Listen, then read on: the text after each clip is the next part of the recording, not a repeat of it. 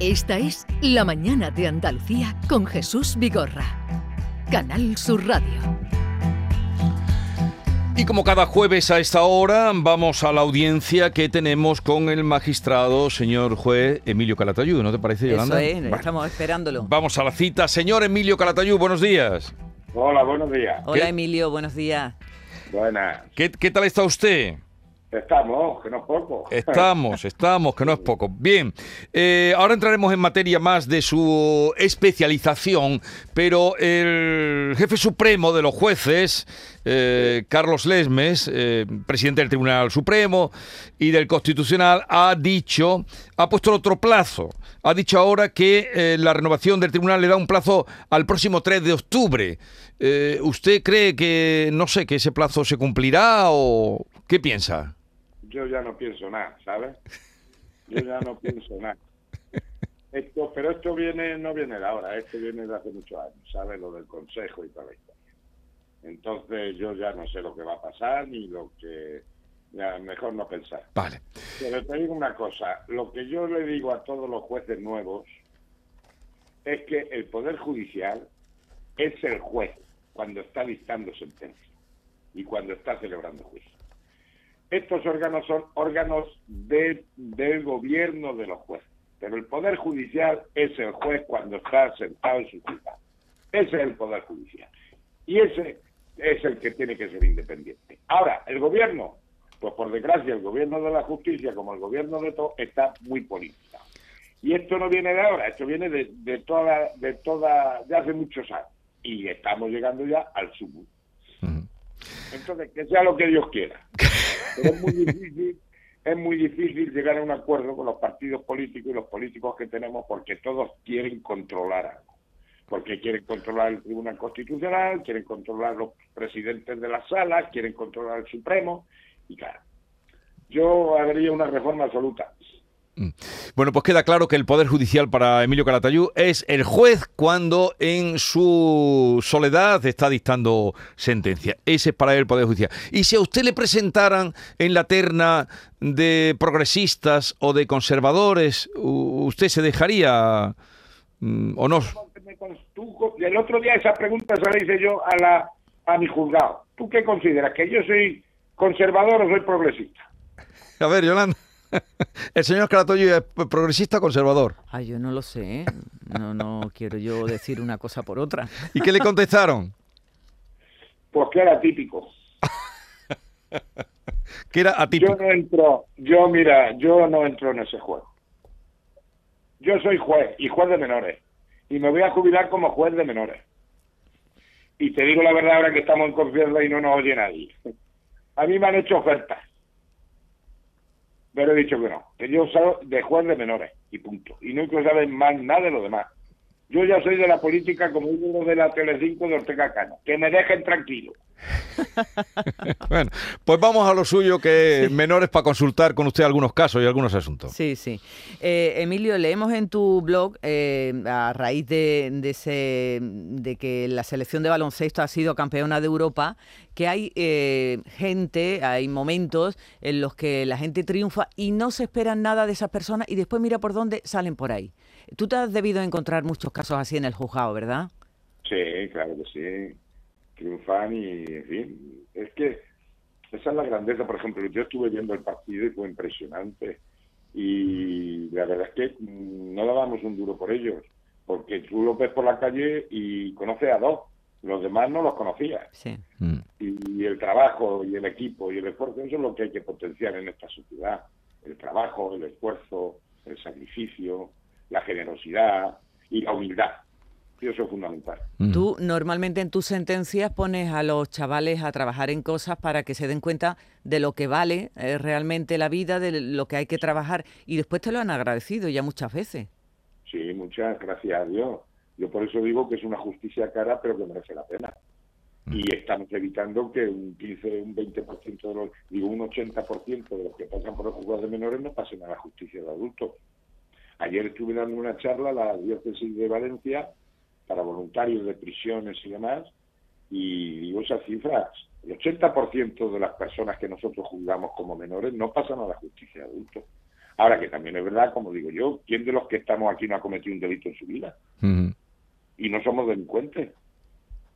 Por eso he dicho que no quiero que me hagan ministro, porque yo he sido de todo. Vale. Eh, entonces, ayer estuvo usted en Valencia. No, no, todo online. Online, online. Eh, a ver, mm, estamos en el tiempo de las novatadas y no sé por qué también los medios de comunicación, las televisiones, se empeñan en enseñar cosas bastante ordinarias, desagradables. ¿Qué piensa usted de la... ¿Alguna vez le ha llegado, ha llegado una novatada por, por su grado de perjuicio para alguna persona al juzgado? No, porque normalmente esas novatadas se producen ya en los mayores. Ah, la claro, la universidad, sí, sí. Entonces, gracias a Dios, no. Pero eso ya no me parecen novatadas. Novatadas es las que hacíamos nosotros en nuestra época, una bromilla y punto. Pero eso ya son vejaciones. Y a veces con peligro. ¿Sabes? Es decir, yo he visto chavales con coma etílico como consecuencia de la novatada. Y entonces eso ya no son novatadas. Eso es una vejación y a veces una exposición delictiva, vamos. Entonces, yo no soy partidario de ese tipo de novatadas. Soy partidario de la bromilla, de la broma eh, alegre y sin, y sin dañar Sin a nadie. perjuicios, claro. No, pero esto ya se sabe mal. Es que no tenemos término medio en este país. Eh, Emilio, eh, ¿es verdad que, que los padres hoy en día aún no son conscientes de que las cosas que hacen, eh, las fechorías que hacen sus hijos, las tienen que pagar ellos? Siendo Muchos menores. son- muchos no son conscientes, pero vamos, no solamente los padres, que los padres pagan, vaya si pagan, pero también pagan los colegios y también paga la comunidad autónoma. Es decir, todo menor que comete un hecho, la responsabilidad civil se le, se le eh, achaca, vamos, la tienen que pagar los padres, Mm. si el delito se comete con- en el ámbito escolar, el colegio, y si el menor depende de la comunidad autónoma, la comunidad autónoma. Claro, hay que indemnizar a las víctimas. Y muchas veces no son conscientes. Por eso, sobre todo con las nuevas tecnologías, digo que hay que controlar lo que hacen nuestros hijos con los móviles. Y si no, que no tengan móvil hasta que no sean mayores. Porque es que hay muchos delitos que después los daños son muy, muy graves. Las repercusiones son muy, muy numerosas y entonces hay que valorar los daños, no solamente físicos, sino morales que sufre la víctima. Y ahí nos encontramos indemnizaciones muy gordas. Que muchas veces dicen, son cosas de niños, son cosas de niños, pero hacen, tienen muchas consecuencias y eso hay que pagarlo. Sí, pero, pero mucha- lo que usted dice, son indemnizaciones que pueden ser muy altas en cuantía, pero eso al que comete el delito mm, no le importa porque paga el papá o, o paga el colegio. Sí, pero, sí, pero no veas el padre cómo se queda cuando yo he dictado, por ejemplo, sentencias de 15, 20 y hasta 100.000 euros. ¿Cómo te quedas? Claro. ¿Eh? ¿Cómo te quedas? Porque tu niño ha difundido unos vídeos o tal y que cual y le tienes que decir, pues mire, usted va a pagar usted 15.000 euros de daño. ¿Ahora qué? Emilio, hay niños que acosan, que acosan en los colegios y no son conscientes de ello. Dicen, eh, el acoso no es cosa de, de reírse ni de pasarlo por alto. Leemos que una niña en un colegio de Villamartín, en Cádiz, le retiran, eh, le tiran la comida a la cara, la insultan. Eh, Los padres han ido a hablar, han intentado hablar con, lo- con padres de, de los acosadores, eh, le han hablado mal, le han, han bloqueado el teléfono, pero dice, eh, mm, se sienta sola en el recreo, en fin, Sí. que el director da largas. ¿Qué se hace cuando se llega a ese punto? Pues hay que... mira, cuando hay acoso de este tipo, que para mí el, el acoso no me gusta, hay una tortura, una tortura psicológica y a veces física. Y es una vejación gravísima. Entonces esto del bullying, esto, mira, muchas veces los centros escolares tapan. Y es que hemos puesto, eh, eh, eh, eh, eh, hemos puesto el protocolo. Protocolo es una forma de lavarse las responsabilidades. Lo que hay que hacer es intervenir inmedi- inmediatamente. Ahora, siempre lo digo, si los agresores tienen más de 14 años, tienen 14 años, que denuncien, que denuncien, aunque se inicie el protocolo, que denuncien. Lo que pasa es que se tapa mucho por los centros escolares, se tapa mucho por los padres, ¿eh? que es que mi niño es muy bueno, mi niño es muy bueno, no.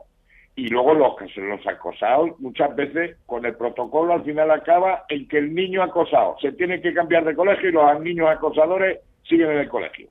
Eso no, eso no funciona. Entonces, si tienen 14 años, denunciar, denunciar. Y si tienen menos de 14 años, pues entonces actuar preventivamente con la educación y tal, y si no, denunciar también por la vía civil a los padres de esos menores acosadores. Ya. Bueno, Es que hemos activado el protocolo. ¿Qué protocolo? Aquí todos nos basamos en los protocolos y con- activando el protocolo te lavan las manos. Que no. Protocolo y denuncia, como usted ha dicho ya, además en, en más de una ocasión. Claro. Bueno, eh, comenta usted que ha visto un vídeo en el que unos niños graban y animan a una chica que está golpeando a otra y, y se asombra usted que lo ha visto ya mm, o ha visto mucho. Yo lo he visto en mi juzgado y los he condenado. Claro, es que además son tontos. Porque aparte de ser agresores, ¿eh? son tontos porque dejan la prueba hecha, grabada. Entonces yo ese tipo de juicios, que he tenido varios, siempre el juicio consiste en coger el vídeo y enseñárselo al niño y a los padres. Mire usted lo que hace su hijo. Porque son encubridores, son cómplices. Y aparte cometen un delito contra la intimidad de esa persona. Pero es que además, se les- yo también se lo digo, no lo pongo en la sentencia, pero se lo digo, es que aparte de, de, de- de agresores, de tal y que cual, es que soy tonto, porque es que me tenéis la prueba hecha, no hace falta practicar pruebas ni nada. Y eso después lleva mucho mucha indemnización civil. ¿eh? ¿Y hoy tiene juicio, señor Calatayud? No, lo tuve el martes. Yo celebro juicios normalmente los martes. Hoy celebra mi compañero el del 2, pero luego el resto de los días, pues medidas cautelares, detenidos y cosas de esas. Que se han incrementado muchísimo, y ya lo comentaremos otro día, se sigue incrementando las agresiones de hijos a los padres, muchos de los temas sexuales y sobre todo muchos niños y niñas tocados de la cabeza, pero que muy tocados. De, habla usted de, de salud mental. de salud mental, de droga, de tal. Mm, Pero vamos, hace una semana tuve que, tuve que internar a tres niñas de 15 años activando el protocolo de suicidio.